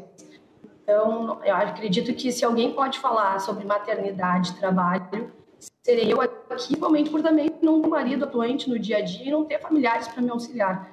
Então, isso é algo que eu vivi quando eu fui demitida, quando meu filho tinha oito meses. Meu primeiro filho tinha oito meses eu fui demitida no meu trabalho. O mesmo problema que inúmeras mulheres passam. Mas eu dei a volta e comecei a com o valor que eu recebi do meu, da minha rescisão. Então, acredito que grande parte das distorções que nós acabamos tendo também no posicionamento das mulheres são pelas boas políticas públicas que, por vezes, nós achamos que nos beneficia, mas que acaba criando distorções por vezes, o mercado trabalho não vê a mulher e o homem de maneira igual pelas políticas públicas que nós colocamos. Quando uma mulher vai dividir os afazeres domésticos ou as, ou as responsabilidades com as crianças, e ela tem esse benefício de cinco anos, como o marido dela vai responder? Poxa, tu pode ficar cinco anos em casa, é, e eu vou ficar trabalhando cinco anos a mais que tu. Então, a gente tem, por vezes, um espaço que era para ser de privilégio, que nos coloca de maneira a nos escravizar naquele espaço que nós vamos continuar pelo resto da vida vivendo essa situação da terceira jornada. A gente só vai conseguir mudar essa narrativa se nós começarmos a agir de maneira igual, que o homem e a mulher têm a mesma responsabilidade na casa e filhos. E isso envolve também termos regras iguais no que tange o trabalho. Por isso, eu acredito que sim, nós temos nosso benefício do auxílio da maternidade. Eu amamentei durante um ano e meio, tirei aí licença maternidade de quatro meses. Então, nada impediu estar amamentando meus filhos, e por isso que eu acho que o debate em cima da, da mulher, da maternidade, transcende, por vezes, essa visão super paternalista que acaba nos colocando num momento de escravizar a nossa, nossa narrativa. E trago isso também, porque uma das questões mais importantes para a mulher é a questão da escola. E quem estava defendendo há pouco tempo as escolas fechadas era justamente a oposição que diz que protege as mulheres. Na verdade, eles protegem uma gama de mulheres, as quais eles consideram que trazem a narrativa que para eles é perfeita. Então, a gente tem hoje em Porto Alegre, Tiago, 80% das vagas em creches sendo atendida por escolas comunitárias, que não são escolas estatais, são escolas privadas que a prefeitura paga por cada criança. Essa criança custa metade do preço de uma criança na rede pública. E ela ganha um serviço de alta qualidade, de nada precário, como a gente está vendo a fala dos vereadores da oposição. E sim, a gente garante os direitos da população que mais precisa de serviço na ponta. Então, eu gostaria de trazer a importância de quando a gente traz uma narrativa desses opostos, dessa visão neoliberal de mundo, distorções.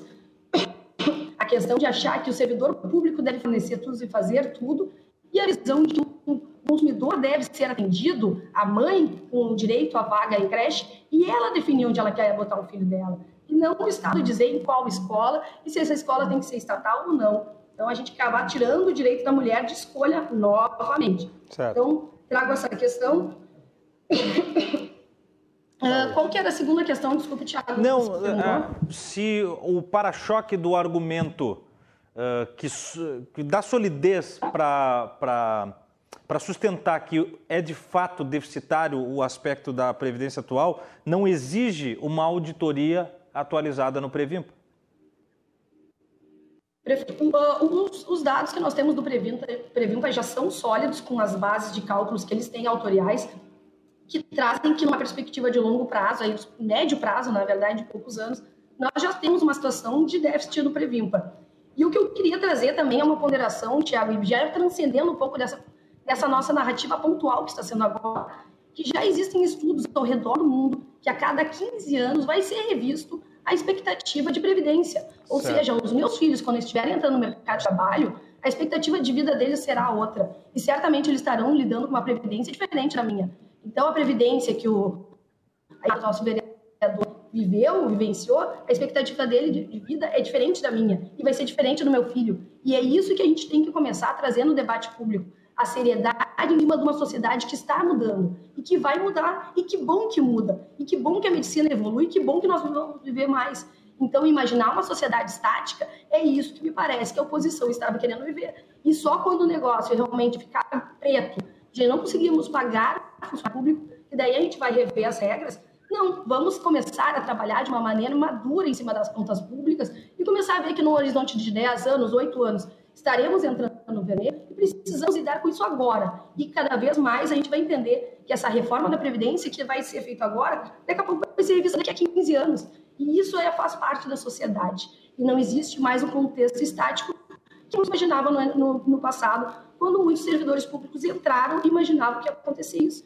Então, acho que a gente tem que trazer esse debate, por isso que eu trago esse estudo que traz essa informação de que a cada 15, 20 anos o mundo já sabe que vai mudar a, a previdão da Previdência. Porto Alegre e o Brasil precisam trazer esse debate com seriedade, que as pessoas vão viver mais e nós precisamos lidar com mais tempo trabalhando também. Muito obrigado, vereadora. Nós vamos para o nosso último intervalo e daí na volta ouvimos mais dos vereadores Jonas Reis e Pablo Melo. Você não sai daí, a gente volta com as considerações finais também aqui do programa. Fique aí.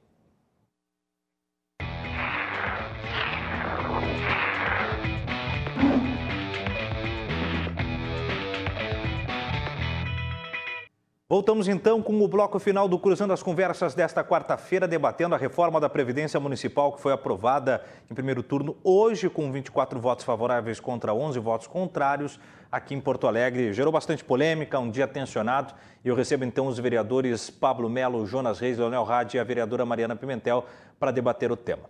Eu vou já emendar com as considerações finais com o vereador Jonas Reis e aí eu faço o, o circuito, só peço a brevidade aos quatro vereadores. A gente já está com um tempo bastante estourado, o programa rendeu bastante, viu? Muito obrigado a todos vocês.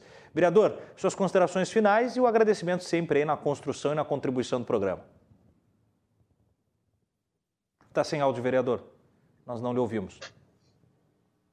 Quanto tempo eu tenho de fala? Média de um minuto, um minuto e meio. Só isso, então, que na verdade eu não tive a participação nesse bloco, e nem o Pablo, né? Nós não tivemos, né, Pablo? Vamos direto para a consideração final. Mas, é, enfim, o que, que, eu, que eu queria sugerir? Sugerir que a vereadora Mari estudasse, estudasse os cálculos atuariais do Previm. A senhora quer falar com propriedade, parece que conhece, não sabe, não conhece os dados da prefeitura não sabe quantos servidores tem nativa, quantos tem aposentados, quantos são pensionistas. E outra coisa, a sua fala aqui hoje foi muito machista. Eu queria que a senhora estudasse aí algumas escritoras né, feministas para a senhora conhecer. Acho que faz parte da construção de todo ser humano, conhecer a história da humanidade. Então, a senhora deveria realmente se colocar no lugar das trabalhadoras. Não é a sua condição. A condição é outra, financeira, que eu já falei, não vou repetir. Mas aí eu estou falando aqui porque teve muitos comentários, tá, Mari? As pessoas falando que a sua fala foi machista. Então, não sou eu que estou dizendo, são os internautas. Estou sendo aqui porta-voz deles que estão no chat aí. E se o Tiago puder ler algum comentário também seria interessante. Ok, vereador. Mas eu queria que dizer aqui meu abraço Completo, a toda. Porto Alegre é, meu abraço a toda Porto Alegre, que nós vamos continuar fazendo um bom debate na Câmara de Vereadores. É, eu compreendo perfeitamente as condições do governo Melo e como ele se coloca, e na verdade lamento muito, muito, muito, porque o Melo que eu conhecia quando era vereador era outro Melo, inclusive eu tive mesas de negociação com o prefeito, quando ele era vice-prefeito, mas é, agora mudou muito, está muito neoliberal, muito entreguista, privatista, isso aí não vai fazer evoluir. Os exemplos do mundo inteiro é que as privatizações deram errado, deram errado. Inclusive, hoje eu vi uma foto do grupo dos vereadores, uma maçaroca de fio lá das, num poste que se largar uma faísca, aquilo dá um incêndio horroroso na zona de Porto Alegre, quando privatizaram as de telefonia.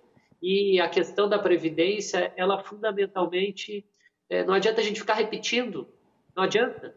É, o governo vai dizer que tem um déficit porque vai querer tratar o regime de repartição simples como déficit. Não é. Isso é uma dívida histórica que tem que ser honrada pelos governos. Acontece que é aquilo que eu falei antes. Eles querem, ao invés de aposentar as pessoas, que é o seu direito à dignidade, manter ela no serviço público, ele não precisa colocar mais uma e não vai ter que pagar a aposentadoria desse regime simples. É isso, para o governo ter mais dinheiro. Vai ter aí o quê? 300, 400 milhões de reais a mais em quatro anos para fazer política na cidade, entregar mais dinheiro para os empresários, entregar mais terrenos, como estão entregando aquela área toda do cristal ali sem nenhuma mitigação. Até hoje as mitigações não saíram do papel das zonas periféricas nem conjuntos habitacionais. Mas eu vou continuar na Câmara, certo, um bom debate, apesar é, dessas condições muito ruins no dia de hoje. Quero reiterar que o dia de hoje foi de respeito à democracia, certo. um palavrão e ataques ao microfone. E o meu abraço a ti, Mari, abraço ao Radi e ao Pablo por estarmos debatendo aqui na RTC TV e a tu também, é, Tiago, pela oportunidade. Certo, obrigado, vereador. Uh, algumas coisas antes de passar ao vereador Pablo Melo, uh, e o vereador Jonas uh, já me agracia pela terceira ou quarta vez, sabe como eu costumo conduzir o programa. Eu sou mediador, mas eu me posiciono e, e, e quando acho que há, há necessidade de reprendas, eu faço.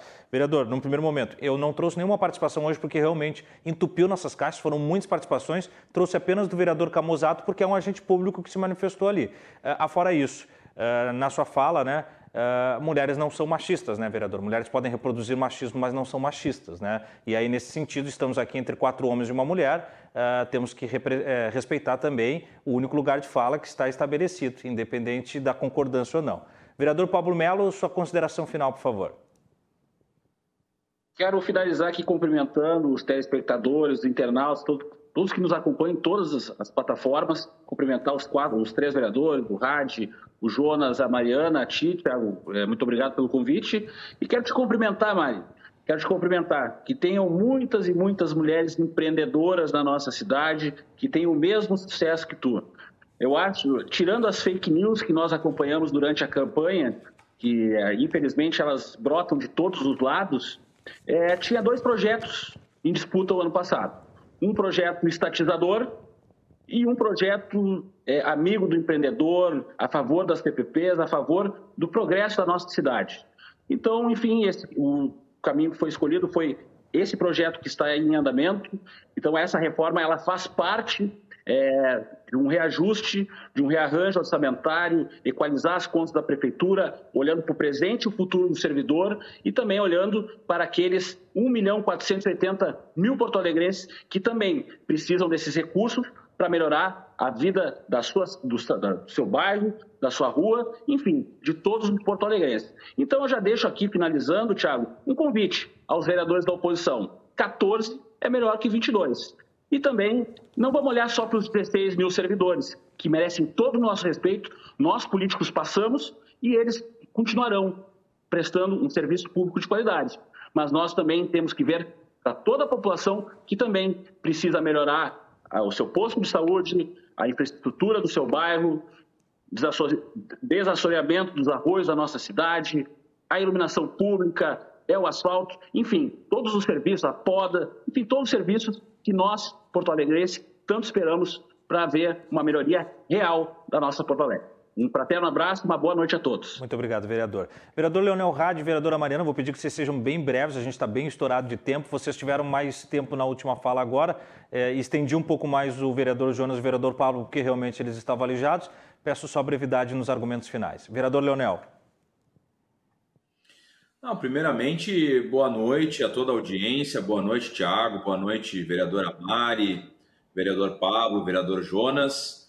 E o bom, o bom debate se faz dessa maneira, né? Divergindo, mas ao fim acredito que todos tenhamos o objetivo do melhor para a nossa cidade. Então, um grande abraço e, mais uma vez, muito obrigado. Eu que agradeço a participação de sempre, vereador. Da mesma forma, a vereadora Mariana, sempre muito solista aos nossos convites, seja sempre muito bem-vinda à programação e obrigado pela sua contribuição hoje.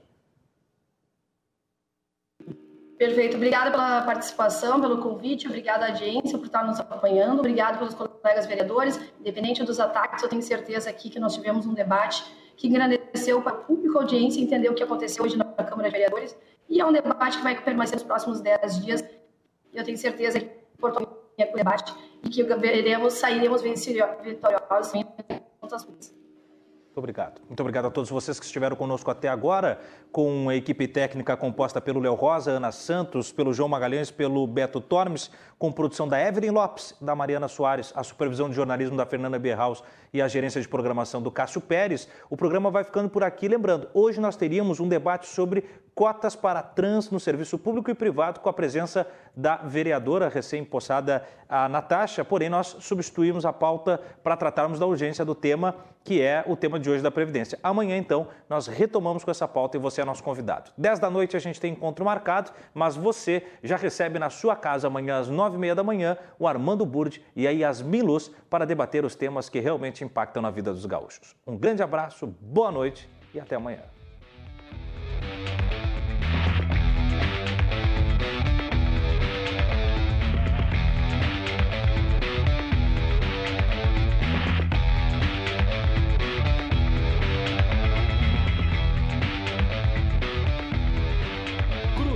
Cruzando as Conversas. Oferecimento: Associação dos Oficiais da Brigada Militar. Defendendo quem protege você. E Badesul. Agente dá valor para o Rio Grande crescer.